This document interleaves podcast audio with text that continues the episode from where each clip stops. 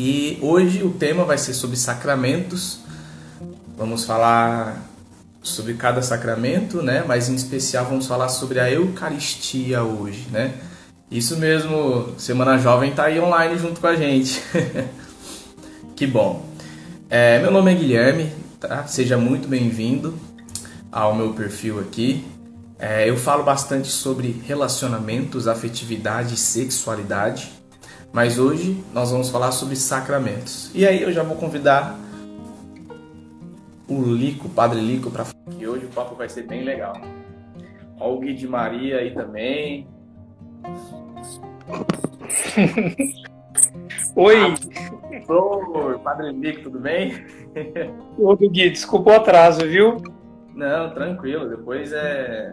Paga um lanche, fica tudo certo. Eu tava em adoração e sem relógio, então vai vendo. Não, eu imaginei. Na hora que eu vi lá, ih, tá em adoração. Semana Jovem não. Semana Jovem é muito fogo no parquinho. Muito. Você tá acompanhando esse quadro mais ou menos aí ou não? Né? Semana Jovem foi fogo no Play Center. Eu não queria falar nada não, viu? Mas certas pessoas aí vieram comentar comigo hoje, na hora que eu soltei uma... Ah, respondi, é, soltei uma, uma pergunta que fizeram para mim, aí eu até soltei, até acabei te marcando, que a pessoa perguntou sobre a, a questão do catecismo, que a pessoa entra só para receber o certificado. E teve gente que comentou assim: Vixe, Guilherme, agora mudou de fogo de parquinho para fogo na paróquia. Eu falei: Eita! Lascou. Lascou. Mas se apresente, se apresente pro pessoal aí que, que me segue. Que quem não assistir agora vai assistir mais tarde, né? O pessoal costuma assistir depois. Eu sou o Padre Lico, então é... atuo em duas paróquias aqui em Marília, Paróquia Sagrado Coração de Jesus e Nossa Senhora Auxiliadora em Avencas, mas é Marília, né? E tenho quatro anos e meio de ministério e é uma alegria estar por aqui nesse tempo novo. Eu já falei isso para bastante gente. Antes da pandemia, eu nunca tinha feito e muito menos assistido uma live. Nem assistido. E aí vem esse tempo novo e eu acho que nós, graças a Deus, tivemos que converter o nosso uso da internet. A internet não é boa nem má em si, e acho que a gente usou muito mal por um tempo e a gente teve que converter o uso dela. E graças a Deus muita gente tem feito isso, feito muito bem, com muita qualidade, como é seu caso. Louva a Deus, Gui, pelos seus esforços. Obrigado. Não, e, e, você também feito um trabalho extraordinário. Toda quarta-feira, pessoal, o Padre Lico faz uma live, conversa com uma psicóloga, né? É, então, assim, ele tem feito um trabalho extraordinário nas quartas-feiras, então fica recomendado aí, quem não tiver nada para fazer na quarta, que horas que é? Às 21. Às 21, às 21 e ela, ele bate um papo muito legal com uma psicóloga. Então, imagina, né? Fé e razão. Muito, muito, muito show. E aí, gente, eu quero falar o porquê que eu estou fazendo essa live. Né? Eu recebi uma pergunta essa semana que me deixou um pouco preocupado é, não acredito que não foi por maldade. E se a, se a pessoa estiver assistindo, eu vou falar isso com muito respeito, com muito carinho, né? Mas eu recebi assim, Guilherme, ela falou do pecado tudo e aí depois ela falou assim, o padre já falou que eu posso voltar a comer hóstia. Aí eu falei, gente, comer hóstia, é, ela tá falando de Jesus mesmo, né? Então, é, eu, eu falo assim, às vezes não é nem maldade, eu acho que é uma catequese ruim mesmo, né? Por isso que muitas vezes as pessoas perguntaram aqui, né? Fogo na paróquia, não é nem fogo no parquinho. E antes de começar para falar sobre os sacramentos, Lico, eu, eu, faço uma pergunta para você, para você responder no seu particular. O que, que, você tem visto? Você acha que tem falta, tem, tem precisa melhorar a catequese dentro da Igreja Católica? Não precisa? É, porque assim tem gente saindo de qualquer jeito da, da catequese às vezes, né? Gui, tem, tem que melhorar, mas assim, tem muita gente saindo de qualquer jeito porque está entrando de qualquer jeito na catequese. Né? É, na verdade, em tudo na vida. É, você já deve ter tido contato, por exemplo, com casais que mal se casaram e daqui a pouco já veio a notícia de que tinham se separado. E por que, que já se separaram? Porque se casaram muito mal. Né? Não, não se prepararam, não tinham a disposição necessária para assumir ônus e bônus do casamento, e nesse desequilíbrio deu separação, né? E pior do que isso, aquelas pessoas que ao entrarem no matrimônio já entram dizendo assim, ah, vou casar, porque se não der certo mesmo. Então, é, é esse mesmo movimento que eu vejo na catequese. Né? As pessoas que entram mal preparadas para a catequese, é uma, e, deixa eu fazer, é, não vou só colocar no lombo de nosso padres e catequistas e paróquia. É, as famílias não têm catequizado dentro do que cabe a elas os, os filhos. Eu já falei isso na paróquia. Eu já falei isso na paróquia, é, que uma vez um pai de catequizando veio no final de um ano de catequese me procurou para dizer que era um absurdo que terminado o primeiro ano de encontros de catequese o filho dele não soubesse rezar direito Pai Nosso, Ave Maria e fazer o sinal da cruz. Eu falei, olha, eu falei, não, o senhor vai me desculpar. Se depois de um ano de catequese, o catequista ou a catequista conseguiu minimamente o seu ajudar o seu filho a ter uma noção do Pai Nosso e da Ave Maria, já fez muito.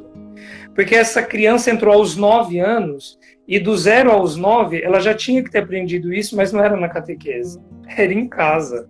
Né? Lançar o sinal da cruz, Pai Nosso, Maria, Santo Anjo.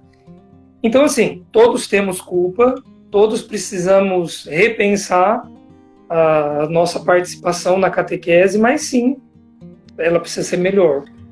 É, eu, porque assim, eu também confesso, tá? Quando eu entrei na. Eu fiz até a de adulto, para começar. Eu fiz a catequese de adulto. E eu só entrei na catequese de adulto porque eu pensei assim, eu vou ter que casar. Então, olha o pensamento egoísta meu. Né? E a maioria das pessoas fazem. Hoje, graças a Deus, no meio da catequese, no meio de todo o processo de frequentar a igreja, eu, eu acabei me convertendo e hoje eu, eu, ajudo até na formação e na evangelização. Mas até na minha parte, é, eu entrei porque eu queria algo, né? queria o casamento, eu queria poder casar na igreja, né? uhum. né? Meus pais também, eles não, não, não ficaram muito no meu pé, né? Assim, ah, Guilherme, você foi? Fui, acabou. Não queria saber o que, eu não aprendi. Então, é, é justamente isso que você falou. É um problema macro, né? Não é um problema micro. É, é, é o problema está em todos, em todos os cantos, né? Dentro da família, dentro da catequese, ou a própria criança. Então, é, é, é bem complicado isso e numa, numa instrumentalização dela também, né? Já que a gente entrou nisso, eu falo rapidamente, você vai me ditando o tempo, tá? tá. Mas é, esse momento que a gente está vivendo de pandemia, é, não, não acontecem encontros de catequese. A igreja já deixou isso muito claro há muito tempo. Encontro de catequese é presencial. Claro que nós temos tido alguns esforços de evangelizar as crianças, adolescentes e adultos que estão nas nossas catequeses. E aí, é, recentemente, muita pergunta, muita pergunta. Ah, mas meu filho vai ou não ser crismado no final desse ano? Preciso organizar minha agenda. Meu filho vai ou não receber a primeira Eucaristia? Eu, eu fiz questão de fazer uma reunião pela internet com os catequistas da paróquia. No final da reunião, eu gravei áudios e enviei para os catequistas para ser multiplicado entre os catequizandos e responsáveis, e nesse áudio, eu, nesse áudio eu dizia: não sabemos. Eu não posso dizer nem que haverá recepção de sacramento, não posso dizer também que não haverá. Mas eu faço um apelo: não desvincule o filho de vocês da catequese, porque minimamente nós estamos tentando evangelizá-los. Teve gente que não quis o, que eu penso sobre isso? Instrumentalizou a catequese. Porque assim, o conteúdo semanal que a gente estava enviando é uma evangelização de alguma maneira. Sempre uma música, um conteúdo, reflexão do evangelho, de um tema, etc. Um esforço dos catequistas. Se isso não vinha servindo para o filho, para a filha, enfim, nesse período, instrumentalizou a catequese. O interesse é ou eu rece ou recebe sacramento ou eu tiro. Aí a gente não pode fazer nada. Então, e, e, e, é, e, é, aí que mostra, Lico, aí você me corrige se eu estiver errado, que os pais também não têm noção nenhuma do que é o sacramento. Uhum. porque, porque se eles tivessem noção do que é o sacramento, eles falariam assim, é, eu acho, já na consciência deles, eu acho que esse ano meu filho não vai crismar, não vai fazer a primeira comunhão. Já teria que estar tá na cabeça dele isso. Porque como é que alguém vai comungar, como é que alguém vai fazer, vai, vai crismar sem ter sido formado, sem ter sido, sabe, preenchido, alimentado com aquilo que tem que receber. Né? Uhum. Como é que deu o corpo de Cristo sem noção nenhuma? Igual, por exemplo, uhum. a menina que chegou para mim, ah, eu já posso comer hóstia. Como é que alguém entende? Então é complicado. É, então, assim. Como quem diz, eu já fiz 18 anos, já posso tomar cerveja. é foda, né? É, é, uma, houve uma frase muito sensacional enquanto você falando disso, que é assim: eu quero ter vida de adulto, mas eu não quero ter responsabilidade de adulto. Né? É igual assim, ah, cheguei nos meus 18 anos, eu já posso beber. Mas e aí, você já trabalha? Você já tem teu próprio emprego? Porque você querer ir festar, querer sair com o dinheiro do teu pai é muito fácil, né? Querer fazer as coisas com o dinheiro do teu pai também é muito fácil. Então, assim, eu quero ser adulto, mas eu não quero ter responsabilidade. Eu quero ter vida de adulto, mas não quero ter responsabilidade de adulto. Aí é fácil demais. Então, se você não está preparado para ter responsabilidade de adulto, você não merece ser tratado como adulto. Então, você vai ser tratado como criança, como adolescente, pronto, acabou. É assim que tem que ser. Né? E, e aí assim a gente também... E a gente também entra numa outra problemática, né? Que assim, graças a Deus, nós estamos que estamos aqui discutindo e penso que boa parte das pessoas que estão nos acompanhando já fizemos a transição de uma fé tradicional para uma fé vivencial. Então, assim, nós já não estamos mais no nível da fé dos nossos avós e pais, etc. Graças a Deus, nós fizemos a nossa experiência com o Senhor. E por isso que para nós talvez seja mais fácil ou então mais claro falar sobre a importância de sacramento. Mas aquela, aquele católico, aquela católica que ainda vai à igreja porque a avó ensinou que é bom, que ainda se casa na igreja porque é um evento social, que ainda batiza porque enquanto não batiza a criança não para de adoecer, quase que uma coisa supersticiosa. Então vai ficar nessa compreensão mesmo, né? É a falta da transição da fé tra tradicional e não me entendam mal quando eu digo fé tradicional a fé herdada para a fé experimentada. Né? Então, rezemos. É, e é por isso que acredito que eu, você faz o que está fazendo nas redes sociais, sabe? É por isso que hoje estou trazendo um assunto de sacramento, onde muita gente não tem interesse no assunto, mas para mim não importa. O importante é eu deixar registrado esse, esse tipo de conhecimento, porque é extremamente importante. Então já vamos entrar no assunto, que já deu uma, um tempo aí bom. É, e eu peço para vocês que estão acompanhando, já vão clicando no aviãozinho, já vai convidando mais pessoas, né? Já vai convidando os seus amigos para participar, tá bom? E, e, depois também de finalizar a live, que vocês possam compartilhar essa live no story de vocês, tá bom? Eu nunca pensei que isso fosse um aviãozinho. Vamos lá. O que é sacramento? É, sacramento é um, um sinal eficaz, visível de uma graça que é invisível. Então, é, o que é um sinal? Quando, por exemplo, eu estou dirigindo e eu vejo uma placa que me indica que eu não posso virar para a direita, a placa é o sinal. Ela não é a mão direita, ela não é a proibição, ela é um sinal, ela me diz para a direita não pode. Então, o sacramento não é a graça exatamente, mas é o sinal de uma graça eficaz. Então, acontece, porque quem preside os sacramentos é o próprio Jesus, né, no Espírito Santo, e visível de uma graça invisível. Quando, por exemplo, é, eu me confesso então, me arrependo, já já a gente vai falar, né? Eu me arrependo, eu verbalizo os meus pecados, o padre me dá uma penitência, me absolve, o perdão não é visto. O, o perdão que, né, a graça de Deus me perdoando não é visível. Uhum. Mas o sacramento, a imposição das mãos, a verbalização de uma fórmula torna visível aquilo que está in, de maneira invisível acontecendo. Então, é um sinal visível, eficaz de uma graça que é invisível. Show. E aí, então, e você já até adiantou a segunda pergunta que eu ia fazer, né? Quem constituiu o sacramento? Muita gente, eu, eu já quero até, eu já quero até dar um spoiler que eu fiz essa, eu abri umas enquetes nos meus stories hoje e uma das perguntas foi: quem constituiu o sacramento? E aí eu coloquei lá: a igreja, Jesus, os apóstolos, o Papa. Claro, a maioria falou Jesus, mas muita gente, muita gente mesmo falou a igreja, muita gente falou apóstolo, muita gente falou o Papa, para você ver como nem todo mundo tem esses conhecimentos em si da, dos sacramentos, né? E uhum.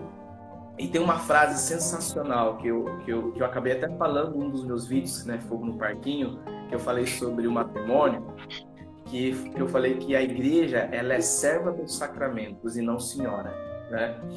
Essa frase é sensacional, porque muita gente cobra a igreja de algumas coisas, né? Não, mas uhum mão disso aqui, dá uma ajeitada nisso aqui. Aí as pessoas dizem, não, gente, a igreja, ela é serva dos sacramentos, não senhora, né? Então eu acho que você já pode entrar na resposta aí, mas foi bem legal nisso que eu falei no vídeo, mas eu peguei de outros padres. É bem isso, é bem isso. Mas ó, eu penso que mesmo quem acertou na resposta na, da enquete, não sei se a maioria tem firmeza para dizer assim, foi Jesus por e aí fica uma reticência. E com uma grande curiosidade de procurar na Bíblia é, a justificativa para o rol de sacramentos que a gente tem. E pode ser que a pessoa vá folhear de trás para frente, frente para trás, e não vai encontrar uma alusão clara de Jesus como sendo aquele que institui o sacramento. O que, que a gente precisa entender, então? É Jesus quem institui todos os sacramentos. E a instituição do sacramento se dá não no momento de fala de Jesus, ou mesmo exatamente de um ato concreto. O que institui os sacramentos é os, são os mistérios todos da vida de Cristo. Então, ele não precisa dizer, por exemplo, olha, é, vai até um sacerdote, confesse os seus pecados para que o perdão aconteça. Mas as pessoas recorriam a Jesus para ouvir dele, vai, os teus pecados foram perdoados. Entende? É, este é o meu corpo, e assim por diante. Então, não é uma fala ou um ato ou gesto isolado de Jesus. Em alguns sacramentos, sim. Mas quando a gente pensa na totalidade, é a totalidade dos mistérios da vida dele que instituem os sacramentos.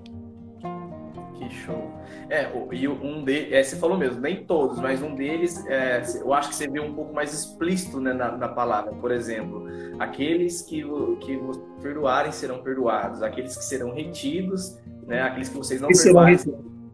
É quando ele dá autonomia para os apóstolos de perdoar os pecados. E os apóstolos, é, que são considerados o clero hoje, que são os, os, os padres e o papa. Né? Por isso uhum. que não fica na mão dos leigos. Né? É, eu acho que isso você pode explicar depois, mais para frente também. Então, assim, e aí, dentro do que você falou, né, que aí a igreja é, é a serva nessa história toda, de maneira conceitual, a gente, o que a gente define então é que a, a igreja é a dispensadora. Jesus é quem institui e a igreja, através dos ministros, dispensa, ou seja, celebra os sacramentos que são essa graça aí que a gente já falou. Muito da hora. E assim, quantos sacramentos existem? Quais são eles, Lico? Sete. um monte de gente votou lá que não era sete. Ah, é uma igreja, eu falo assim, é uma igreja que gosta de sete. Sete não são os pecados capitais, sete são os sacramentos. Né, né, né, eu já ouvi um monte de coisa, né? Oh, e mais do que é, a gente só numerar os sacramentos, se você me permite, vale a pena a gente fazer aquela divisão clássica por tipo de sacramento. Então, são sete os sacramentos. É, três são os sacramentos de iniciação à vida cristã: batismo, confirmação, que geralmente nós chamamos de crisma, e eucaristia. Esses três sacramentos são considerados o sacramento da iniciação. E olha só, é, o sacramento do batismo, eu estou falando agora de direito canônico, não estou falando de teologia só, mas de direito. O sacramento do batismo é que nos torna cristãos. Isso significa dizer com direitos e deveres dentro da igreja. E é dever do batizado completar os sacramentos da iniciação. Então não é só uma coisa assim, ah, não sei se eu quero, eu vou pensar melhor nisso. Uma vez batizado, diante da igreja eu me torno cidadão. E como cidadão da igreja eu tenho direitos e eu tenho deveres. E um deles é completar os, de, completar os sacramentos da iniciação. Bem, então, é, batismo, confirmação e Eucaristia compõem os três sacramentos da iniciação. Depois, deixa os sacramentos. Até, deixa eu até adiantar uma pergunta aí, já aproveitar. Batismo, né? Ah, teve uma pessoa que perguntou para mim, Guilherme, por que, que nós batizamos as crianças? Né? Por que, que nós não esperamos as crianças ficarem adultas e elas tomam a decisão por elas mesmas? Né? Muita gente veio perguntar isso para mim. Aí eu falei, não, a gente vai responder. Uhum. O Gui, ó, nem, nem é uma resposta teológica a que mais me agrada e a que mais me esclarece. É um exemplo que, infelizmente, eu não lembro o autor, porque foi lendo, foi estudando antes de seminário, foi estudando no meu tempo de grupo de oração. Mas o autor dava o seguinte exemplo: é, por experiência, a gente sabe que é bom ter sido educado quando eu digo quando o autor diz educado, ele está se referindo a frequentar a escola. Então, olha, que bom que quando eu era criança, meu pai e minha mãe me matriculou, me submeteu à escola, mesmo quando eu não sabia o que era escola, mesmo que eu não, quando eu não sabia o que era ler escrever, enfim, eles me, me inscreveram. Fizeram isso ou porque foram alfabetizados e educados e viram que era, que era bom isso, ou fizeram isso porque não tiveram essa chance e souberam da falta que, que fez. Então, de uma forma ou de outra, é porque identificaram que era bom. Por que, que a igreja batiza criança? Porque a igreja, na sua, na sua sabedoria bimilenar, sabe que é bom, porque é um instrumento de salvação. É critério. É, quando a gente vai estudar isso tanto no catecismo quanto no direito canônico, o batismo é, ao menos, por intenção, é critério de salvação. Então, não é à toa, não é a revelia. E aí quem diz: "Ah, mas meu filho nem professa a fé ainda, para que que eu batizo?" Batiza porque seu filho não será batizado na fé dele, porque ele ainda não sabe professar. Ele será batizado na fé da igreja, na fé dos pais e na fé dos padrinhos. Então é por isso que logo quando criança, recém-nascido, levamos os filhos às águas do batismo e por isso que a crisma ou a confirmação é o sacramento do adulto. Tá que a gente está considerando adulto 14 anos de idade, mas é a hora que esse batizado, essa, esse sujeito que foi batizado sem noção, sem noção é horrível, né? É, mas sem plena consciência do que estava recebendo, agora diz: eu quero confirmar o que no passado os meus pais, padrinhos e a igreja fizeram por mim. Por isso que a gente batiza criança. Sim, é, eu acho que eu acredito que seja, eu acho que acredito também que seja a melhor opção, porque assim nós nascemos como pagãos, né? E agora, depois, e quando eu sou batizado eu passo a fazer parte desta família, desse corpo que é a igreja né? Então eu, eu, eu faço parte da igreja. Meu filho nasce, opa, eu quero que você faça parte deste corpo, meu filho. Eu quero, eu quero que você deixe de ser pagão e, e viva junto com o papai, né? É, nessa família que é a Igreja Católica Apostólica, que é o corpo onde a cabeça é o próprio Cristo, que é o meu Senhor e o meu Salvador. Então eu acho que também faz total sentido.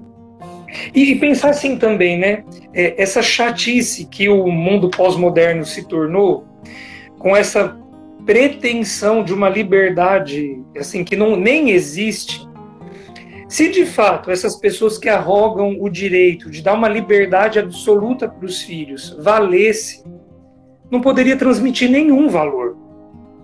Iam ser sujeitos que iam crescer que você não ia poder falar, não põe a mão na tomada, deixa pôr. Não pode, não, vou deixar veneno aqui embaixo, porque meu filho tem que aprender o que ele acha sobre veneno. Olha, eu vou deixar comida na geladeira e na dispensa, porque se ele sentir fome, ele procura. Então, assim, se a gente for ampliando, ampliando, ampliando essa pretensão dessa liberdade, sobra o quê? Não sobra ser vivo. É, o, o assunto nem, nem é esse hoje, mas, por exemplo, é, igual, é uma hipocrisia, por exemplo, ah, é, não pode da igreja, mas, e aí eles entram com essa história de ideologia de gênero, que ninguém escolhe nada. Você vai piorando de uma maneira que você cresce o quê? Um Zé Mané? Você não, você não cresce, você cresce um nada, né? Você vai crescer um uhum. nada. Eu não sou homem, não sou mulher, não sou católico, não sou nada. Você não é um nada. Você é, você é um cara que tá só vivendo e respirando Entende? Não tem sentido essas coisas. Oh, se você. você deve assistir um. De pertença, ele precisa disso. Pertencer a algum lugar e alguma coisa. Você talvez tenha assistido um filme difícil de assistir, eu assisti na filosofia. O filme chama O Enigma de Caspar Hauser. Se não me engano, é um filme alemão, é, sintetizando assim ao máximo é uma é uma criança, ele já é mais que, do que criança, que cresceu até aquela idade que tem num, num porão, num sótão, eu não sei o que é aquilo, e a única coisa que era feito, duas vezes por dia, alguém abria uma portinhola e jogava comida lá por baixo. Era um bicho. Era um bicho. Tanto que tem uns brinquedinhos assim, tipo uns boizinhos. Ele não interagia. Então, tô com controle aqui. Imagina que essa é a cabeça do boi. Ele, de qualquer jeito ele punha assim, porque não significava nada para ele. Não foi ensinado nada para ele, não foi. Comia porque tinha um instinto que fazia ele comer aquilo, né? Né? Enfim, parte para a próxima aí. é um bicho. Então aí o sacramento da iniciação já falei, aí vem os sacramentos de cura, que é a penitência ou a confissão, e a unção dos enfermos, que imprimem santidade e que nos curam. A penitência nos cura espiritualmente, mas nós podemos dar testemunho de que muitas vezes fisicamente, e a unção dos enfermos, que também é um sacramento de cura física e espiritual. E por fim, os sacramentos de serviço, da ordem e do matrimônio, que não são sacramentos para benefício próprio, mas para ser colocado a serviço de um outro. Seja esse um outro uma pessoa, como é o caso do sacramento, que depois amplia para os filhos, ou muitos outros, como é a ordem, o sacramento do, que os padres recebem, né? E diáconos. Então são esses sete. Entendi. E, e essa questão da confissão é, foi dada né, é, a, somente aos padres. E aí, é, eu queria que você explicasse um pouquinho a importância de, desse sacramento da confissão em si. E depois você já respondesse também. Por que, que eu devo me confessar com o padre e não diretamente a Deus? E aí, claro, ah, dependendo dos pecados, eu posso fazer isso em oração, até dentro da missa também. Eu acho que você vai falar isso, que existe um momento uhum. missa que dos pecados. Bom, o padre é você, mano. tá Para a gente chegar no, na penitência, eu vou falar rapidamente no batismo, né? Porque certo. o batismo perdoa pecados. Então alguém pode ficar com esse ponto de interrogação. Ah, o padre falou que é só na confissão. Então, veja, é, no batismo nós somos, eu gosto muito dessa linguagem, nós somos enxertados na vida divina. Então, antes do nosso batismo, nós éramos como um corpo estranho em relação ao corpo de Cristo, que é a igreja, então não tínhamos pertença.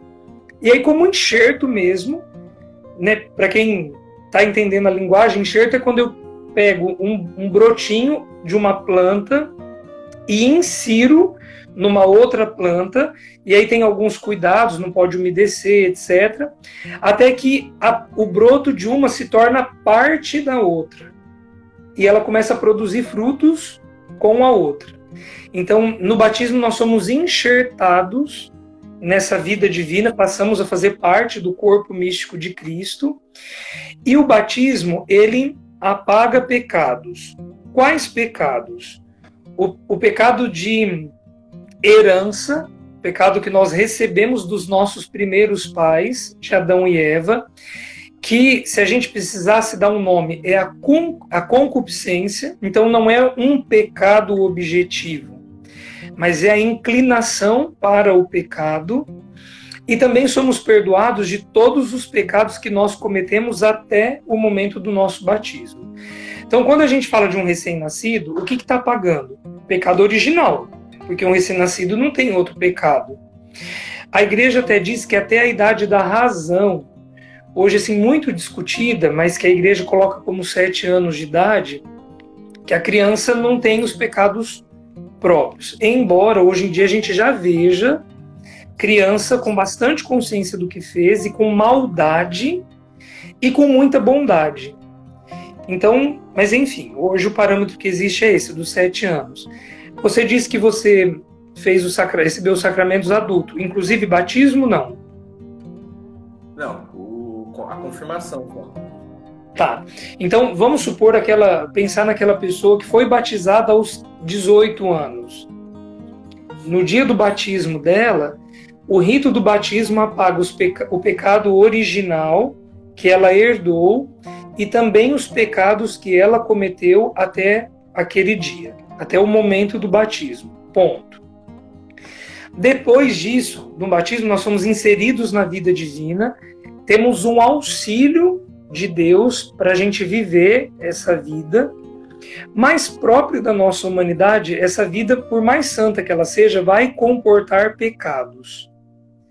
E aí, os pecados que nós cometemos do nosso batismo em diante são apagados pelo sacramento da penitência ou se eles forem veniais, eles podem ser apagados na boa participação da Santa Missa. Mas nós estamos falando da penitência. É... E a pergunta era o que mesmo? Porque. É, Não, qual, o que é o sacramento? O sacramento da confissão, né? E por que, uhum. que eu confesso com o padre e não diante de Deus?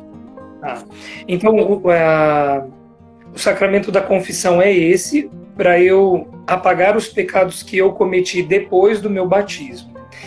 E aí, assim, a gente tem, tem critérios para que esse sacramento aconteça. Antes disso, ainda, para constituir um pecado, quais as características de um ato? Eu preciso ter conhecimento de que aquilo é um pecado, precisa ter consentimento, então eu sei que é pecado, eu quero fazer, eu preciso fazer aquilo, é, conhecimento, consentimento, querer e ser livre. E matéria grave. É, não, para ser pecado ah, de maneira geral. Ah, tá. Aí a gente já vai para o mortal. É, para ser pecado de maneira geral. E ser livre para fazer aquilo, né? Então, cumpriu esses, esses critérios, eu cometi um pecado. E aí, qual o critério para eu ser perdoado? Participar bem do sacramento da penitência. O que é participar bem?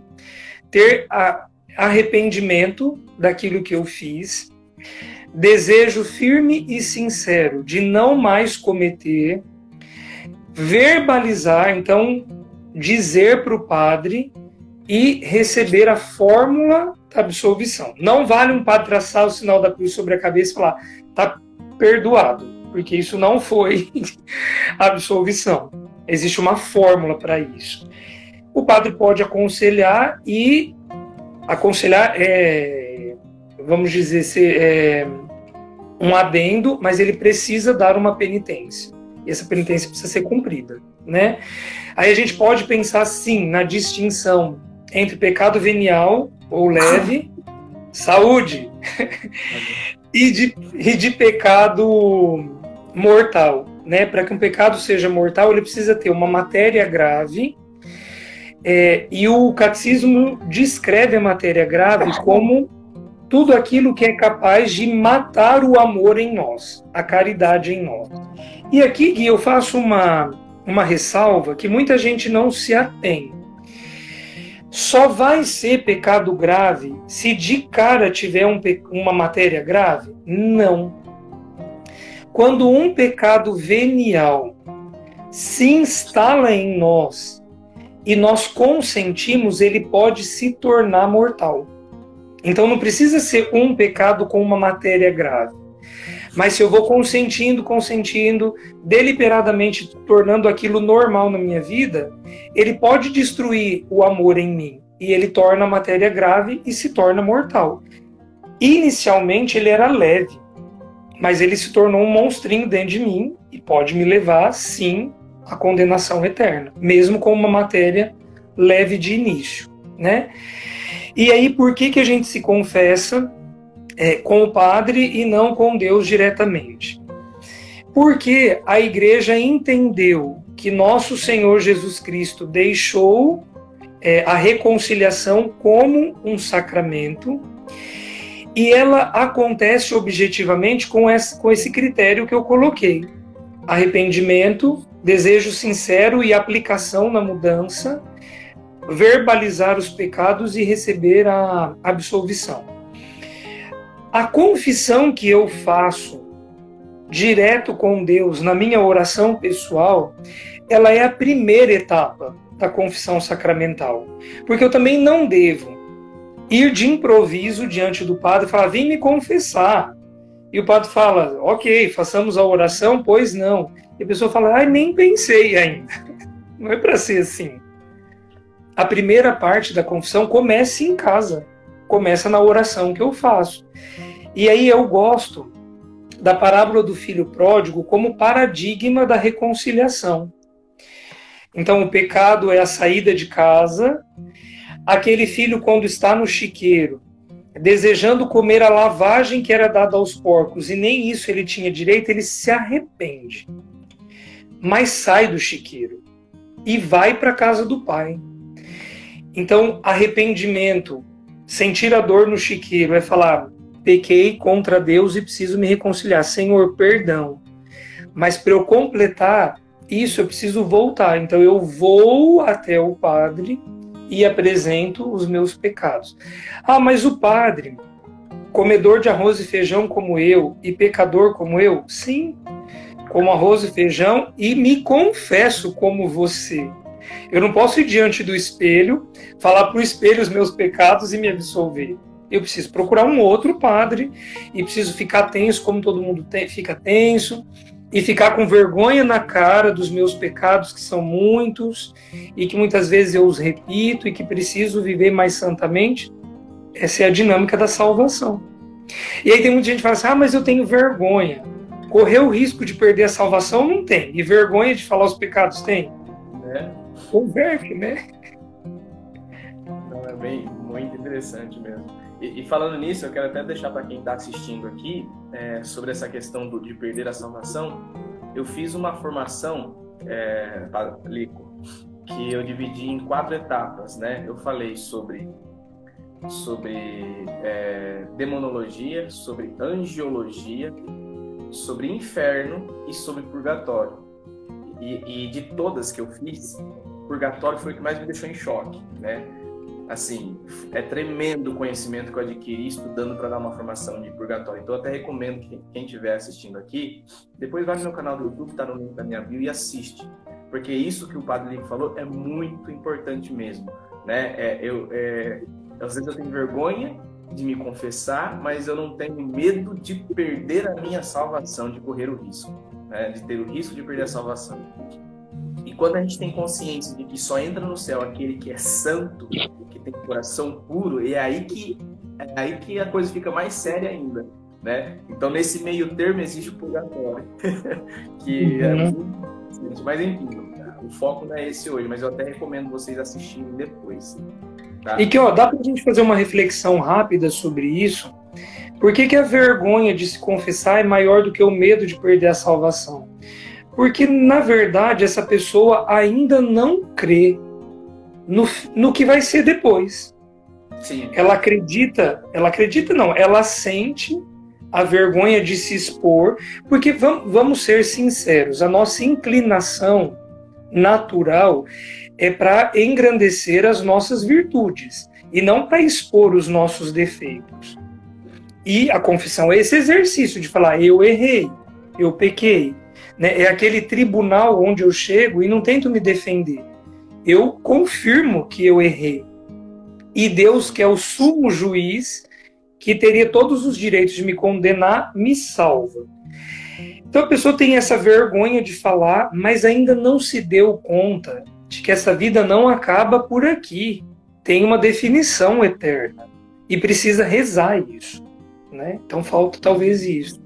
E entender que a escolha é dela para onde vai. Porque muitas pessoas falam assim: Deus é mal, manda. Pro... Eu falei, não, é você quem escolheu para onde você vai. Ou então Deus, ele é muito bom e ele não vai permitir que eu vá para o inferno né? Por exemplo, tipo assim, ah, então, não, assume a tua responsabilidade, irmão. Você tem o direito de escolha do que você quer ser, do que você quer fazer. Então não vem com uhum. essa que Deus ama demais e, não, e você não vai para o inferno e que Deus é mau e vai te mandar para o inferno. Não, a escolha é tua, Ele te deu essa liberdade, né? E você está fazendo o que você quer com essa liberdade que foi conquistada na cruz, né? Então assim, e, e, e depois de eu ter, de eu ter estudado para dar a formação do, do, do purgatório, eu levo isso tão a sério que eu tenho o exercício de confessar sempre com o mesmo padre. Por quê? Porque na minha cabeça tá. Eu sei que ele não pensa assim, mas na minha cabeça ele, eu fico sempre pensando, putz, ele vai confessar o mesmo pecado de novo, né? Porque a gente, a gente, eu, antigamente, eu costumava fazer um rodízio, né? Ah, hoje eu vou falar com o padre Lico, amanhã eu confesso com o padre André e amanhã eu, e depois eu confesso com o padre Evandro. Por quê? Porque o padre Evandro vai ser a primeira vez que eu tô falando do meu pecado, né? Então, hoje, eu paro de. Eu parei de fazer isso. Hoje, eu, eu faço exercício de confessar sempre com o mesmo padre. Porque é a vergonha na cara de confessar o mesmo pecado com a mesma pessoa sempre. Porque depois que vier o pecado, você vai pensar duas vezes também. Claro que a maior a maior motivação para não pecar deve ser o seu amor para com Deus e para consigo e para com o próximo, né? Essa deve ser o principal motivo mas também me ajuda, particularmente me ajuda bastante quando eu sei que eu vou confessar com o mesmo padre. O efeito Porque... psicológico, né? É sim. Então isso é muito legal. E aí. Bom. aí Só um parênteses. Se falar. você falou de demônio, de anjo, de inferno, de purgatório, tá faltando falar de céu, Gui. Sim, eu vou. Eu, eu, tô, eu, tô, eu tô estudando para dar essa formação também. E essa formação, e todas as formações eu sempre dou com alguém. E aí então já fica o convite publicamente, se você quiser um dia, a gente já faz junto.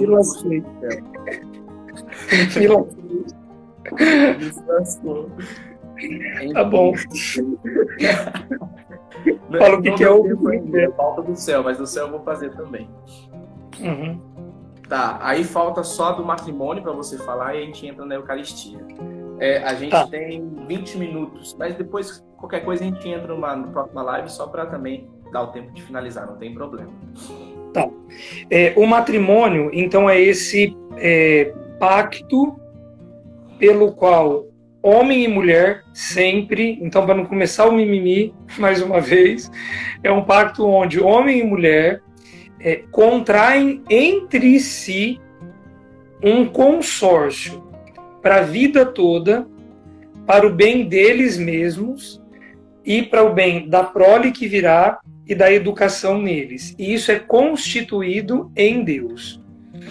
É, o sacramento do matrimônio é o único sacramento que não é um diácono, padre ou bispo ou celebrante. O que muita gente acaba não entendendo. O celebrante do casamento são os noivos. O padre, tanto que no ritual está lá o padre, ou o diácono, ou o bispo, ou o papa, né, que é um bispo, é a testemunha qualificada para assistir aquele sacramento. Então, quem celebra, por isso que, embora a gente faça orações no decorrer do rito do matrimônio, quando chega o consentimento e o juramento, o padre até dá a colinha, mas coloca o microfone, quem tem que falar são os noivos, porque eles estão celebrando eles estão contraindo o sacramento. É até muito curioso, né? Quando, assim, às vezes de sábado, que geralmente tem casamento, a minha mãe me liga e fala assim: onde meu filho está indo? Fala, ah, mãe, estou indo assistir um casamento. Que, que você não vai celebrar? Você que está indo assistir. Eu falei, porque eu não posso celebrar casamento, eu sou padre já. Aí ela fica assim, mãe, eu já te expliquei. Quem celebra casamento são os noivos, eu só assisto. Ela, ai, eu nunca lembro disso. Então, quem celebram são os noivos, esse sacramento. É, e, e, o interessante que me fizeram uma pergunta, eu res, até respondi lá do Fogo do Parquinho, no quadro que eu tenho, Fogo do Parquinho, que é assim, por que, que o padre ele pode receber a dispensa, né? Ele vai ser padre para sempre, mas ele pode receber a dispensa e ele pode se casar, mas esposo e esposa não pode. E aí eu expliquei, expliquei bem explicado, né? Com consultas com outros padres, consultei outros padres para responder. Então, quem quiser saber, vai depois no meu perfil do Instagram, que tá lá a resposta. Não vou colocar aqui, não vou. Vai lá assistir quem quiser. Busca. Mas, é, mas para você ver como que o sacramento né, do matrimônio é tão importante. Porque uhum. aí, a, a, porque assim, na questão do padre, a igreja ela consegue dar essa dispensa, mas no matrimônio ela não pode.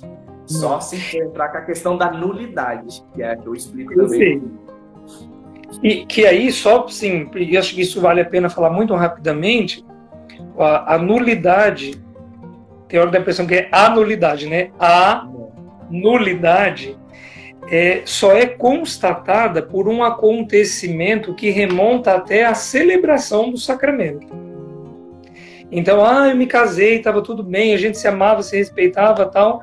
É, com 15 anos de, de casado, minha mulher começou a me trair. Posso pedir a nulidade? Pode até tentar, mas via de regra você não vai conseguir, porque o problema precisa remontar ao momento. Ah, então, ela me trai, mas eu descobri que ela já me traía quando a gente era noivo e eu, no dia do casamento ela estava me traindo. Perfeito, tem matéria para nulidade. Show de bola. Perfeito não o acontecimento, né? Pelo amor. Então, então, beleza. E aí, um pouquinho, né, essa questão do, do, da ordem, né, antes da gente entrar na Eucaristia, do ser padre, né, o seu chamado. É, acho que da ordem, acho que é o, mais importante de falar, né, da questão teológica da, do, da ordem, é que existe um único e eterno sacerdote, nosso Senhor Jesus Cristo. Nós, padres, participamos do ministério de Jesus. Pelo sacramento da ordem, nós passamos a agir em persona Christi, ou seja, na pessoa de Cristo. Mas o, o único sacerdote é nosso Senhor. Nós, padres, devemos imitá-lo e fazer tudo aquilo que nosso Senhor faria se ele estivesse caminhando aqui no meio de nós. Vivo ele está, ressuscitado está, presente está, mas ele empresta nossos braços, voz, é, inteligência e etc. para atuar no, no meio desse mundo e para santificá-lo. É, acho que isso, basicamente, porque teria um tratado sobre a ordem, né? Uma coisa que eu queria até dizer aqui, você pode até falar melhor do que eu, que muitas pessoas falam assim, não, eu não vou na missa desse padre, não, porque esse padre é assim, esse padre é assado, ele faz isso, faz aquilo, mas é, as pessoas esquecem que na hora que você está lá celebrando a Eucaristia, você já não é mais você. Né? Uhum. Você ali está em persona Cristo. É isso que eu queria que você falasse para as pessoas. E aí, ó, até vale já, já dar uma explicação que muita gente não, talvez não se atenta. É, os sacramentos não dependem da santidade do ministro. Nenhum deles. Um padre pode estar vivendo atualmente um pecado mortal. Se uma pessoa procurar para se confessar e apresentar seus pecados e o padre absolver, absolvida está essa pessoa. É objetivo, né? É, acontece aquela graça, mesmo que ah, o padre não esteja vivendo. O padre pode ter cometido um pecado mortal antes de presidir a Santa Missa. É missa, é Jesus na Eucaristia, vão receber a graça própria daquela Eucaristia. E aí, né, o que é interessante disso tudo, Um padre pode santificar uma multidão e levá-la para o céu e não ir para ele, se ele não viver santamente. Ele pode ir para o inferno, mesmo levando uma multidão para o céu, né? Sim, sim, pode. Assim, é uma possibilidade real, não é um discurso. Né? Então, os sacramentos independem da santidade do ministro. Os sacramentais não. Os sacramentais dependem da santidade do ministro. Entenda por sacramental bênção de água, bênção de objeto, bênção de. É, ah, estou fazendo aniversário, você não me dá uma bênção? Dou. Por isso que muita. E aí não é só a santidade do ministro, mas a fé que o ministro deposita naquilo que ele abençoa, né? Por isso que muita gente fala assim, ai, quero tanto uma bênção do padre fulano. Claro que a gente tem que tomar muito cuidado quanto a isso, mas os sacramentais dependem da santidade do ministro. Por isso que, por exemplo, o exorcismo não é um sacramento, é um sacramental. E o padre não se atreva estar em pecado mortal e tentar fazer um exorcismo, porque ele vai levar uma sopa. Vai levar uma surra. moral e muitas vezes física. Porque o demônio, a primeira coisa que ele vai fazer é começar a pontuar os pecados desse padre para intimidar e tentar invalidar o que ele está tentando fazer. Muito bom, muito bom, muito bem colocado, muito bem lembrado. Né? É, e vamos para o sacramento eucarístico, né? O que é sacramento, né? O que tem importância dele. Que não é Doritos que a gente come. né? né? É, Eucaristia, é, haris em grego é graça. Eucaristia significa ação de graças e não é qualquer ação de graças. Eucaristia é a perfeita ação de graças, o perfeito louvor ao Pai, pelo Filho, no Espírito. Então, é, quem não se ateve a isso ainda, pode prestar atenção que durante a missa, as palavras que o padre dirige são ao, a Deus Pai, através de Jesus, no Espírito Santo. Então, é esse perfeito louvor que nós rendemos graças a Deus Pai pelo Filho na unidade do Espírito Santo. Por isso que essa fórmula aparece muitas vezes, né? Por Jesus Cristo na unidade do Espírito Santo e todo mundo. Amém. Porque é isso que está acontecendo mesmo.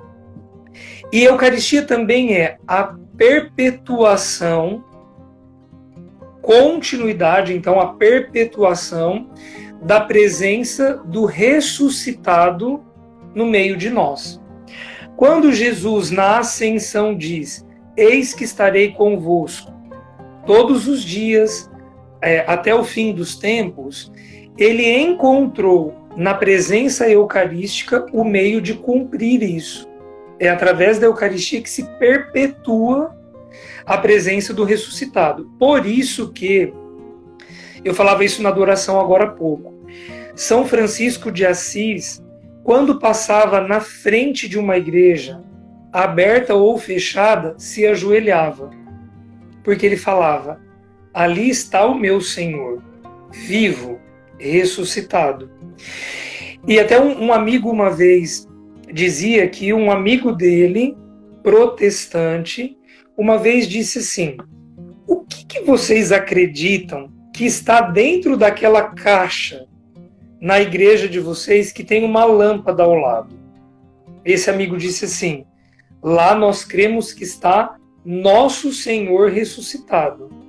Ele falou assim: e vocês andam lá dentro desse jeito?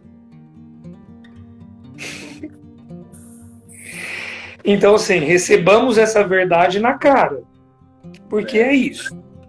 Ali está nosso Senhor. E embora em espécies muito frágeis de pão e de, no, no, sacrário não o vinho, né? Mas aquele pão que sim, se tiver umidade vai embolorar, que sim, se ficar lá dentro pode dar bicho, caruncho e etc. Mas não é menos Deus, é a presença real de Jesus naquelas espécies, pela transubstanciação.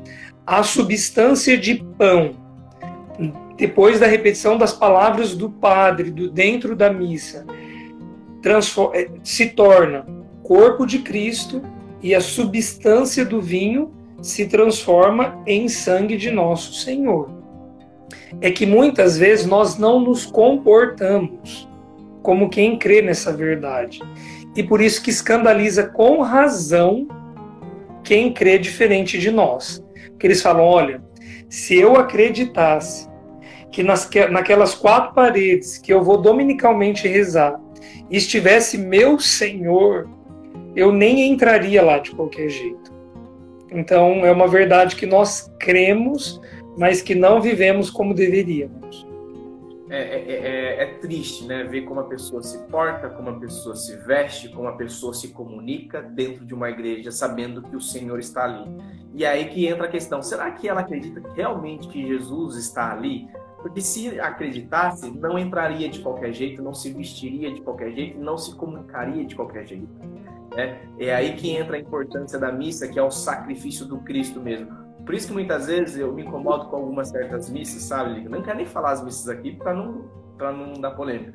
Porque eu falo assim, cara, é um sacrifício ali. E aí eu vejo umas missas acontecendo que eu falo, meu Deus, é, será que o pessoal entende que é um momento que nós estamos revivendo o sacrifício do Cristo? E uhum. reviver o sacrifício não é um momento que eu vou estar sorrindo para as quatro paredes toda hora Claro, tem um momento de louvor, tem um sim, mas tem alguns, algumas missas, cara, não entra na minha cabeça. Uhum. E outra coisa que eu queria comentar também, que eu também não tinha reparado nisso, um dia um padre me perguntou, Guilherme, por que toda vez na missa, quando você sai, você meio que se despede de Jesus? Eu falei, eu aprendi assim, falei assim, mas então, mas Jesus não está indo com você? Você não recebeu Jesus? Né? Então, olha que coisa que a gente não tem noção mesmo. Foi assim, eu recebo Jesus e na hora de ir embora no final da missa eu despeço de Jesus. Falei, não, Jesus está aqui comigo. né? Eu Mas que, é, que, é que muda a presença. Quando eu saio da igreja, eu saio da presença sacramental. Com uhum. tudo aquilo que eu já falei que é o sacramento, um sinal visível, eficaz daquilo que é invisível. E quando eu saio, fica a presença real, mas eu perco a sacramental. Porque comunguei, ok, calcula-se que em 15 minutos eu não tenho mais a espécie eucarística. E aí, literalmente, o ressuscitado está em mim. Mas eu não tenho afetivo que, né, afetivos que nós seres humanos somos, nós não temos mais um sacramento, nós não temos mais um sinal. Teologicamente, nós devemos nos tornar esse sinal, mas eu não tenho mais. Eu não sei se eu me expresso bem, eu tenho medo de, de não me expressar bem, mas sim, tem, tem uma despedida. Por isso que piedosamente eu acho muito bonito um canto antigo que fala da boa noite para Jesus. Eu não vou lembrar aqui agora a letra, mas as, né, as, as vozinhas geralmente cantam e cantam bonito, falando boa noite, vou agora despedir-me, boa noite, meu Jesus. Né? Que também é, é algo que afetivamente eu particularmente faço. A minha última. Mas é bom que você está falando, porque isso vai nos ensinando também. Porque, tá vendo? É, é, eu tive um entendimento de um padre e você está trazendo um outro e que também faz muito sentido. E isso é Sim. importante para nós. Here. O... o pessoal está entrando ainda. Lico, é, enquanto o pessoal vai entrando, dando esse tempinho, fala um pouquinho do que você tem feito, né, no, no seu perfil, o, o, trabalho que você tem feito. Se quiser falar um pouquinho da, sobre a quarta-feira tua. Tem feito muita coisa, não. Já fiz mais. Já fez mais? Não. É, a, com a doutora, com a Alessandra, psicóloga, né, a gente tem feito o que eu tenho chamado, a gente tem chamado de bate-papo com a psicóloga, que começou com a pandemia, como quase quase tudo que a gente tem visto aí dessa sequência de lives, né? E que tem sido bem bacana. Na verdade, era semanal e a gente preferiu espaçar, tornou-se quinzenal agora. Porque assim, para mim era muito cômodo, porque eu tinha que estudar, mas muito superficialmente, porque eu só tinha que fazer perguntas e interagir, né? Só tem que fazer pergunta e interagir. Mas agora, para a doutora Alessandra, está ficando muito puxado, porque semanalmente ela tinha que estudar um novo tema, fora assim as outras pessoas que a acionaram, né? E que ela tem é, feito. Então, tornou-se quinzenal e a gente tem pensado vários temas assim bem bem interessantes. E tem sido bom para mim pessoalmente, né? E me parece que tem sido bom para muita gente. As lives de maneira geral, por isso que eu falo, Gui, que é, nós acho que estamos convertendo o uso desse instrumento importante. E olha para você ter uma ideia. É, Padre Tiago e eu estávamos conversando da participação que nós tivemos na, no talk show da Semana Jovem. Né? Então teve na quinta-feira da semana passada e um repeteco terça-feira agora. E aí, é, o pessoal assim, de, de, de bastidor perguntando o que vocês esperam. Eu falei, olha, sinceramente eu espero que sirva para alguém. E se não servir para alguém especificamente, já foi bom porque serviu para eu sair do comodismo e estudar. Então, já louvado seja Deus. Mas o padre Tiago passou na Cúria, eu trabalho lá na Cúria nas manhãs, né? E aí ele falou assim: Olha, preciso te trazer dois testemunhos. falei, ah, pode falar. Ele falou: Olha, um pai, uma mãe, uma mãe veio me dizer que a filha ou o filho, não lembro, queria muito fazer uma tatuagem. E a mãe não queria, mas não sabia dizer por quê. Não sabia qual era a, razão por trás disso. E essa pessoa assistiu a live e decidiu por não fazer mais. E foi um tema que a gente discutiu, é, acho que bem discutido, no, sem apologias, uma boa reflexão sobre o que a gente precisa pensar quando a gente fala sobre tatuagem. E a pessoa desistiu de fazer. E um outro é um, um senhor que disse que tinha muita dificuldade de entender a questão homoafetiva. Não é de defender, não é nada disso, mas de entender o que acontece. E que por isso não conseguia sequer respeitar uma pessoa que se identificasse como homoafetiva. E falou que depois da live ele entendeu que é um filho, uma filha de Deus e que deve ser respeitado, deve ser amado. Então eu falei, o padre Tiago, tá ótimo, não precisa ter mais nenhum. Não é, Fechou.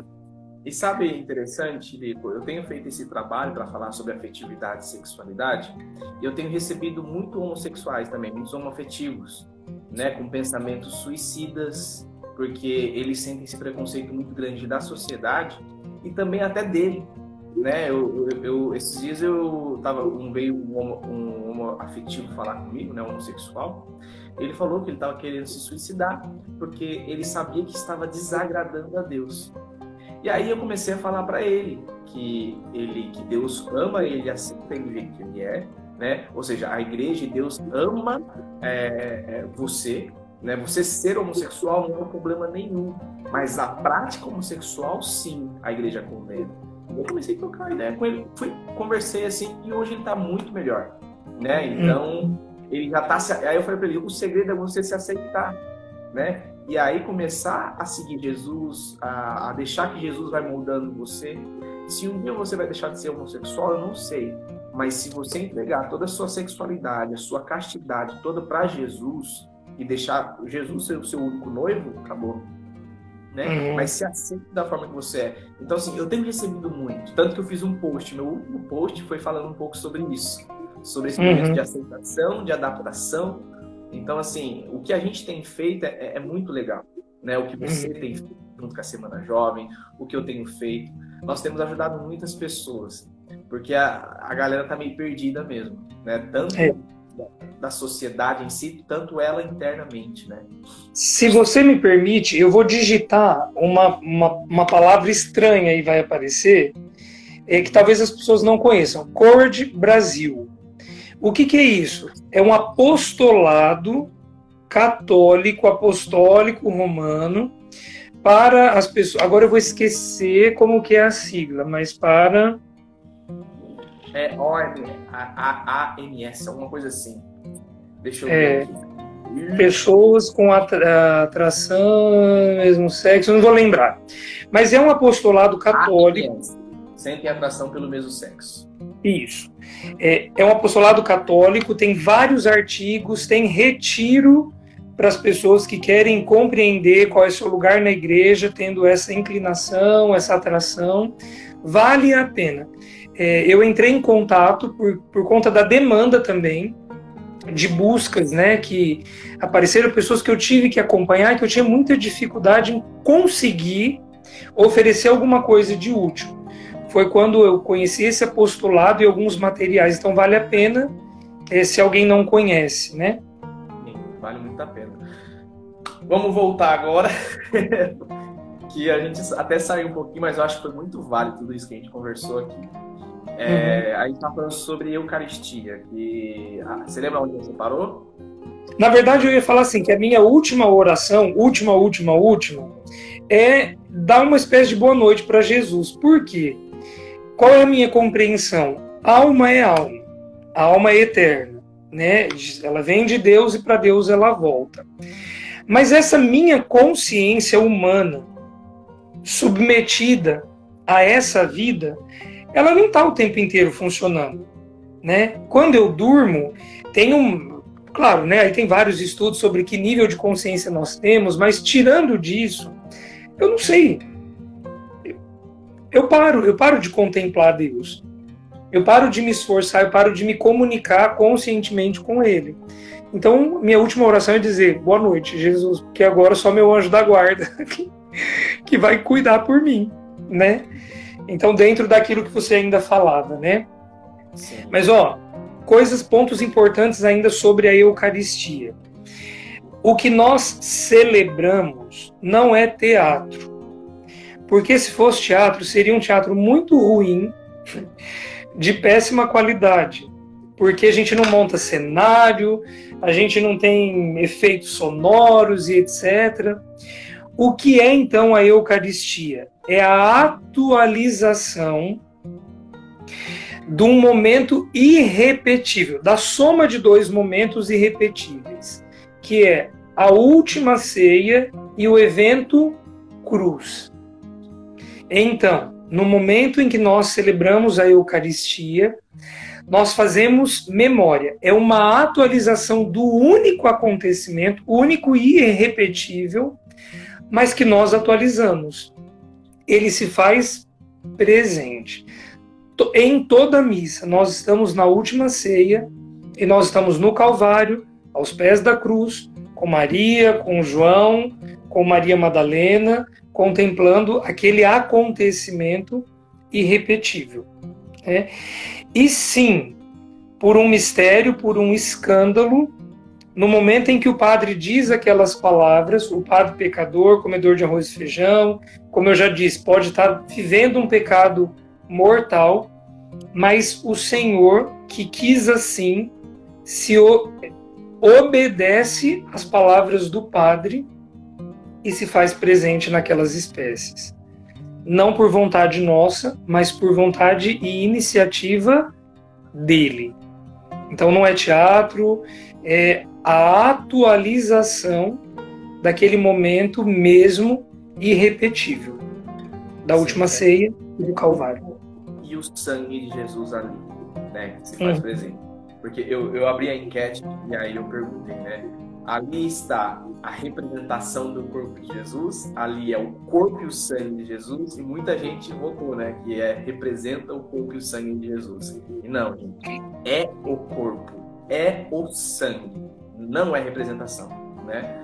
É, foi muito bem que você falou. E aí eu queria fazer até uma perguntinha para você, que é o seguinte: o que eu preciso fazer para receber o corpo e o sangue de Cristo, para eu poder receber, né? E, e qual é o estado que eu tenho que estar para poder receber também? Para a gente comungar e não comer hóstia, e aí vale é, a pena pensar que comunhão é uma relação dupla. Então eu comungo, eu recebo Jesus.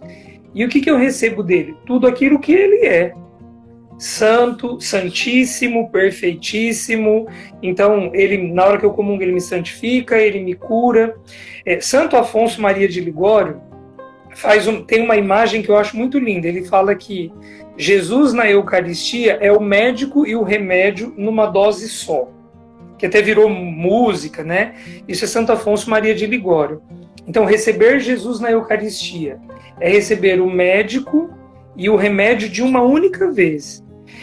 E o que, que Jesus recebe de mim quando nós fazemos comunhão? Os meus pecados, a minha fraqueza, a minha indigência, a minha instabilidade, o que ainda falta para eu ser santo. Mas veja, na essência, eu não posso ir lá, olha, acabei de matar uma pessoa, vou aqui comungar, porque quando eu comungo, ele recebe o meu pecado. Não é isso. A Eucaristia, ela é remédio, mas se eu a recebo do jeito errado, ela pode se tornar condenação.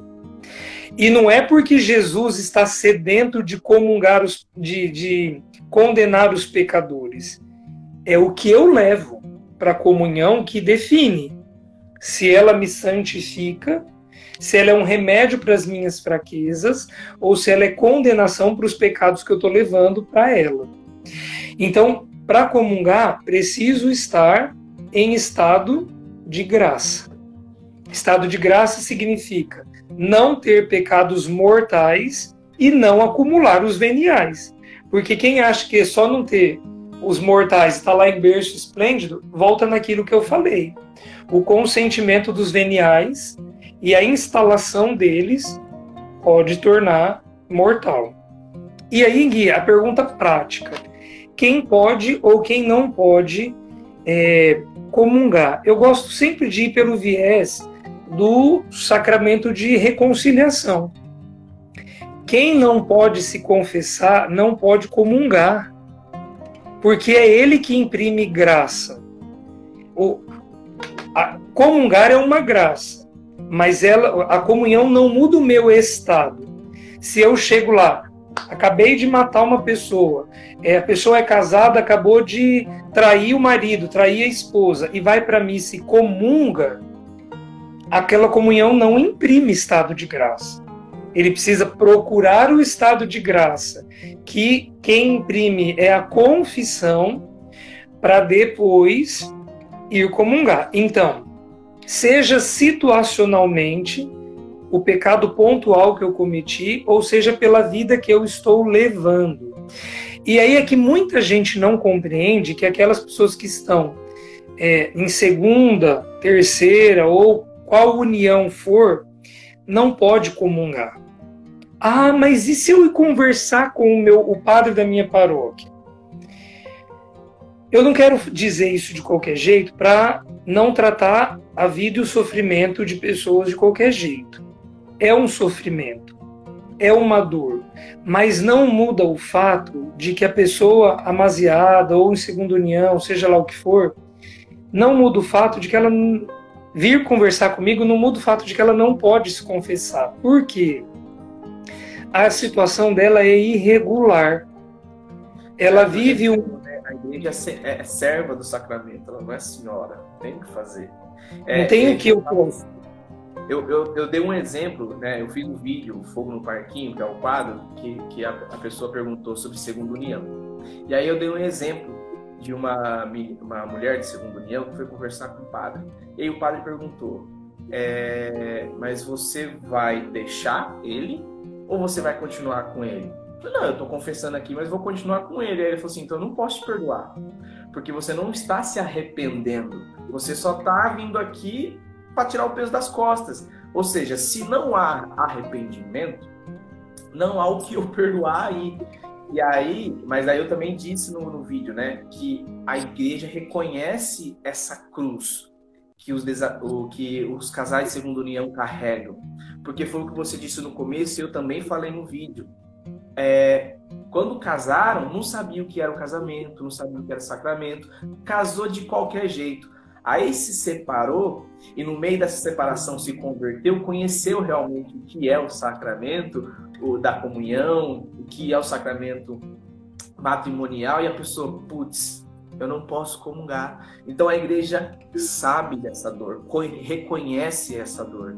e te acolhe, acolhe essas pessoas. Só que ela não pode simplesmente falar, fechar os olhos e falar, vamos fingir que isso não está acontecendo e pode receber comunhão. Ela não pode fazer isso. Ela é serva dos sacramentos, ela não é senhora. Então, assim, as pessoas de comunhão saibam que a igreja te acolhe, te ama, te respeita, te vê como pessoa. Mas, infelizmente, nós não podemos banalizar os sacramentos.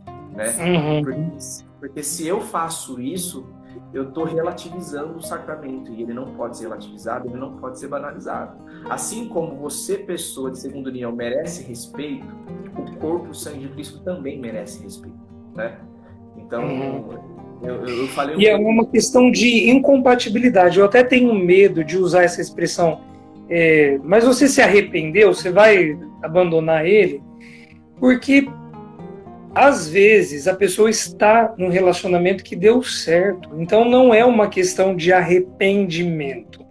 É, é uma questão de que a vida dela não foi regular, a situação dela não está regular. Porque ó, vamos supor que o primeiro casamento, se ela vai, procura é, a nulidade, abre um processo de nulidade matrimonial, sai esse processo, é constatado nulo, e aí ela vem, se confessa, e ela tem uma legitimação. Pronto. Ela não precisava se arrepender da pessoa que ela estava. Ela precisava regularizar a situação que ela vivia. E olha que bonito, como é uma, as questões de consciência, né? É, tem um padre amigo que ele comenta de uma paróquia que ele já passou, que não é aqui na cidade, né? E que tinha uma família, casal de segunda união, e que ele, ele via o, o, o sofrimento do casal de querer comungar tudo e de não poder. Enfim, a, a mulher morreu. E aí o homem ficou viúvo. Então, assim, porque ela era de uma outra união, ele ficou, na verdade, solteiro. Porque ele, né, ele não tinha se casado com ninguém. E aí passou um tempo e o padre percebia que ele não comungava. E o padre o chamou para uma conversa, falou: escuta, você acabou de regularizar a sua situação né? Você já não tem mais um vínculo, a pessoa morreu e etc. Você não quer se confessar e voltar a comungar? E ele disse assim, padre, até quero, mas não agora, porque eu ainda estou sofrendo o luto de alguém que eu queria estar. E se eu estivesse, eu ainda não comungaria. Eu preciso superar essa perda. Então, olha a consciência da pessoa. Ela, esse, esse homem quer comungar. Mas ele está tão unido à mulher que ele perdeu. Que ele fala: Olha, eu desejaria ela viva. E se ela estivesse, eu não poderia comungar. Então, eu preciso de mais tempo para isso. Legal, sensacional demais. É. É, é, a compreensão, né? A consciência da vida que levava e do que sentia. Então não era não é assim, vou enganar Jesus agora, estou livre, vamos lá. Não, ó, espera, eu estou num luto e esse luto não me permite reconciliar com Jesus ainda. Esse luto não, não me permitiu colocar as coisas no lugar. Eu estou muito vi vivenciando isso ainda. E assim, claro, né? Isso já fazem anos. Penso que essa pessoa já, já tenha comungado, ou seja lá o que for da vida dela, mas essa compreensão, né? Sim. Então, eu, é, eu até me expressei mal no, no, início. Então, nós temos que usar essas duas palavras, né? Arrependimento e regularização, né? Ou você é. tem que regularizar ou você tem que se arrepender para poder comungar. Né? Então, uhum. nessa questão específica do que a gente estava falando. E, e, mais uma coisa, olha só. É, muito cuidado, porque eu vejo gente fazendo assim. Chega para missa, falta 5 ou 10 minutos para a missa começar, Padre, eu preciso me confessar, senão eu não posso comungar hoje. Da minha parte, essa pessoa vai ouvir, então você não vai comungar hoje. Ah, mas eu vim te procurar. Você vem procurar faltando 10 minutos para missa. Não vem colocar no meu ombro um fardo que é seu. Se você quiser, após a missa eu te atendo e você comunga na próxima missa. Mas não vem cobrar de mim o que agora não dá. Porque, senhora, com quatro anos e meio de sacerdócio, eu já aprendi que não adianta a pessoa falar cinco minutinhos eu me confesso. Eu não caio mais nessa. Vai, né? E faltando dez minutos para missa, eu não posso atrasar um sacramento que tem uma igreja cheia esperando para o sacramento de uma pessoa que sim é válido, é importante, mas esperou até agora. Então você vai esperar. Depois da missa eu vou te atender e você comunga na outra missa. Então não vem jogar pro meu pro ombro dos padres. Ah, mas olha o Guilherme acabando com a minha vida.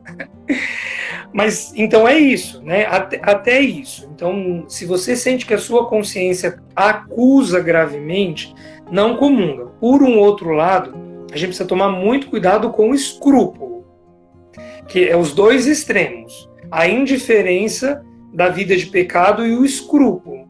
E a gente precisa encontrar um equilíbrio entre as duas não banaliza, porque pode estar comungando a condenação, mas também não põe um escrúpulo tal que só os anjos poderiam comungar, mas anjo não comunga. Então, equilíbrio. Sim. Deixa eu ver se eu tinha mais uma pergunta aqui. Eu acho que eu não tinha mais nenhuma. Acho que era isso, né, a live de hoje, que foi sensacional. O Guilherme fez uma pergunta no começo da live. Eu não consigo acompanhar enquanto eu falo, então fala aí. Acho que eu esqueci, mas eu não esqueci. Ele perguntou assim: quando uma criança morre sem batismo, o que acontece? Ela vai para o céu? Em algum momento eu falei que é, o batismo, ao menos em desejo, é uma condição para salvação. Então, é, é uma teologia, eu vou chamar de nova, perto do tempo que a igreja existe, né? Para quem tem mais idade ou para quem gosta de teologia, pode ter estudado um conceito que vigorou por algum tempo, que era o conceito de limbo. Então, não tendo essa resposta, né? Olha, a criança não foi batizada. Ela vai para o purgatório, mas purgatório é certeza de céu. Como é que a gente salva aquele que não tem o critério mínimo? Então, é, qual é a compreensão que nós temos? O batismo de desejo ou o batismo de sangue. É, uma criança abortada é um batismo de sangue. Ela não teve tempo de aderir à salvação. Só para dar um exemplo, né?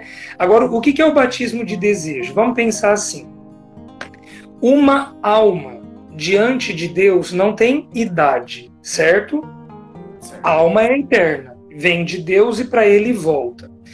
Então muita gente se perde ao pensar nisso porque pensa assim: nossa, morreu com um dia de vida. Um dia de vida não falava, não andava, não raciocinava. Não é uma alma recém-nascida. Alma é alma diante de Deus. E essa alma que não teve tempo humano de receber o batismo é alma consciente diante de Deus e pode apresentar o seu desejo de a ele pertencer eternamente. Então, é isso que nós chamamos de batismo de desejo. Muito cuidado ao pensar que eu, com 38 anos de idade, se estiver vivendo uma vida louca de pecado, vou apresentar um desejo de ser de Deus diante dele.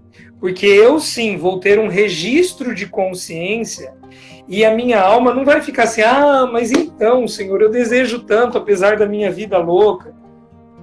Somado ao desejo da minha alma, vai ter a vida que eu construí.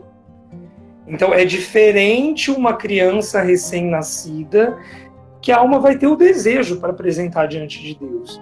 E é diferente da alma do ancião que teve chance essa vida inteira de viver santamente e de demonstrar nessa vida que quis a salvação e não o fez.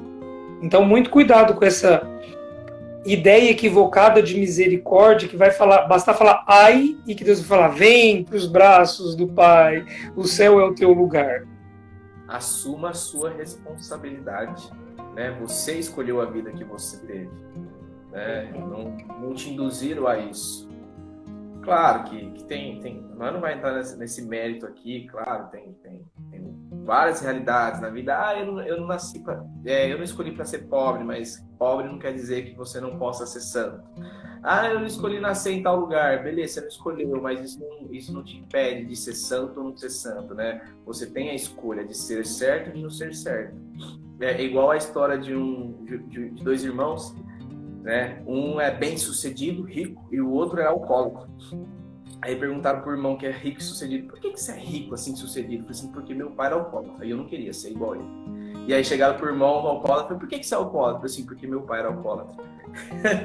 então, assim, os dois tiveram escolha. Então você não pode usar nada que acontece com você como desculpa, né? Uhum. Como, como, a Luciana disse, seria muito fácil e cômodo. Então, sim, eu devo assumir a responsabilidade da minha vida, das minhas ações, das minhas atitudes, tudo que eu fiz. São as minhas atitudes, são as minhas escolhas quem vão definir se eu vou para o céu ou não né? Uhum. Porque é, eu acolher Jesus como Salvador e Senhor é eu acolher as vontades dele para minha vida, é eu acolher o que ele ensina, é eu acolher o que a palavra tem falado, né? O que está na Bíblia, o que a igreja tem recomendado. Porque quando eu falo Jesus é o meu Senhor e Salvador, mas você não age como tal, então Jesus não é o teu Senhor, Jesus não é o teu Salvador. Desculpa, né? Uhum. E, e, e, também dentro disso que você coloca, me permita é, mais esse raciocínio, nós não podemos excluir é, o que a moral cristã católica fala sobre a consciência. É, existem muitos casos do, daquilo que a moral chama de ignorância invencível. O que, é ignorância invencível? É aquela pessoa que por si só jamais tomaria consciência de que a realidade que ela vive a condena. É também por isso que a gente evangeliza, porque senão a gente ia ficar esperando a consciência de cada um gritar pelo seu Criador e a ele aderir. Nós também evangelizamos porque nós precisamos iluminar as consciências que são ignorantes para a verdade que é Jesus. Então, assim, existem realidades onde a ignorância é tão arraigada que a pessoa quase não tem muita escolha. Vou te dar um exemplo, né? É, vamos pensar um, um sujeito que nasce no Oriente Médio, sob um regime familiar, político e etc., onde desde o berço ela ouve assim: ó, aprende a tirar o mais rápido possível, hein? E mata. Mata porque é assim que tem que ser, e etc. E vai, vai, vai, vai. É esse sujeito tem um aparelho psíquico formado de uma maneira que, se esse aparelho psíquico mudar, é milagre. Eu já ouvi isso da boca de psiquiatras cristãos católicos. Então não é só assim, ah, a conversão basta. Não. Tem, tem, tem aparelhos psíquicos e, e consciências que, se elas mudarem, é um milagre. Deus mudou o fluxo natural das coisas. Então. Uma, uma, uma, realidade, eu acho que mais, mais palpável, por exemplo, são os índios. Né? Tem, tem comunidades de índio que, se a pessoa nasce com algum defeito, é enterrado vivo. Né? E a pessoa morre. Oh, travou, tá me ouvindo? Tô, agora tô, voltou. Ah, tá. Existem algumas comunidades de índios que se as pessoas nascem com algum defeito, esses são enterrados vivos, né? Porque nasceu com defeito. Para nós isso é assassinato, para eles não. Então eles não estão pecando, porque eles não têm consciência disso, né? Uhum. Mas aí o, o, que vale, né, que está no catecismo é assim: é, a lei divina está inscrita na mente e no coração humano. Que, que lei é essa que diz: aproxime-se do bem, distancie-se do mal. Então, se a evangelização não chegou, se o anúncio de Jesus não chegou, qual vai ser o critério de, de, de salvação ou condenação dessa pessoa? O máximo que ela respeitou do bem que cobrava a consciência dela e o máximo que ela se distanciou do mal que a consciência dela mandava se apartar, né? Mas, irmão, a gente vai para outro lugar nessa é, discussão. É, é isso que eu falo. E, mas se a evangelização chegou nessa comunidade de índio, por exemplo, aí ele está em pecado, porque chegou. Pode ter, não ter mudado ou pode ter mudado. Eu não sei como é que seria essa questão também, né? Mas às mas, vezes... Esse, a gente vai entrar numa dízima, né? Mas essa evangelização chegou como a igreja prega, porque assim, o catecismo diz que o cristianismo não cresce por proselitismo, mas por atração. Então, assim, o que, que, que eu, evangelizador, fiz? Cheguei lá e rezei o creio para a pessoa, ou eu tentei gerar uma experiência com Deus vivo e verdadeiro, né? Então, a gente entra numa dízima, mas é bom discutir essas coisas. É legal. Muito bom. Bom, uhum. É, eu acho que é isso, né? Queria te agradecer muito por você ter aceitado essa, esse bate-papo. Eu acho uhum. que foi uhum. muito enriquecedor, vai ficar registrado, né? Então, vocês que estão assistindo, ajudem a divulgar depois essas lives. É, eu vou, eu, toda vez que eu faço uma live aqui, independente se fica uma parte ou duas partes, eu sempre subo para o YouTube como uma parte só, que aí fica mais fácil de divulgar. Então, assim, só queria avisar vocês, pessoal, todas as sextas-feiras, das 9 horas da noite, eu trago um tema, um bate-papo sobre a igreja, né? Então, ou é sobre relacionamento, afetividade, sexualidade, ou, ou é sobre alguma formação específica da igreja. Tanto que demonologia, geologia, purgatório, foi toda sexta-feira eu trazendo. Céu, falta o céu ainda, mas vai, vai sair. Todos esses temas eu fiz às sextas-feiras. Então eu já falei sobre casamento, eu já falei sobre sexualidade dentro do casamento, né? É, tanto que o tema é dentro de quatro paredes pode tudo, né? E aí a gente trouxe esse bate-papo legal também. E todas as e toda segunda-feira eu solto uma caixinha de perguntas que é hashtag Fogo no Parquinho e as pessoas mandam perguntas polêmicas ou não que elas quiserem mandar para na quarta-feira eu eu soltar o vídeo de resposta. Já tem dois episódios no ar, né?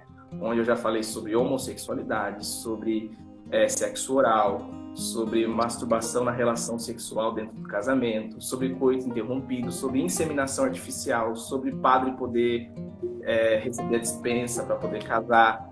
Já saiu muito papo, já saiu muito papo mesmo. Uhum. Então fica o convite para vocês participarem também. E todas as sextas-feiras eu trago algum tema. E aí eu também, vocês ficam à vontade de, de, de, de, dar dica, de pedir algum tema que vocês querem, tá? Então, assim, esse perfil é só para evangelização mesmo e reflexões aí. E tem o Padre Lico, gente. Seguem ele, pelo amor de Deus. Esse homem é uma bênção.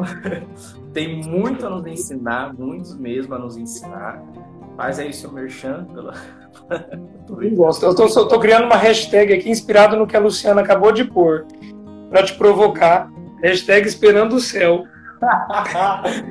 ó, gente, vamos fazer o seguinte. Depois vocês mandam um direct pro Lico e fala assim, ó, aceita a proposta do Guilherme de falar sobre o céu com ele.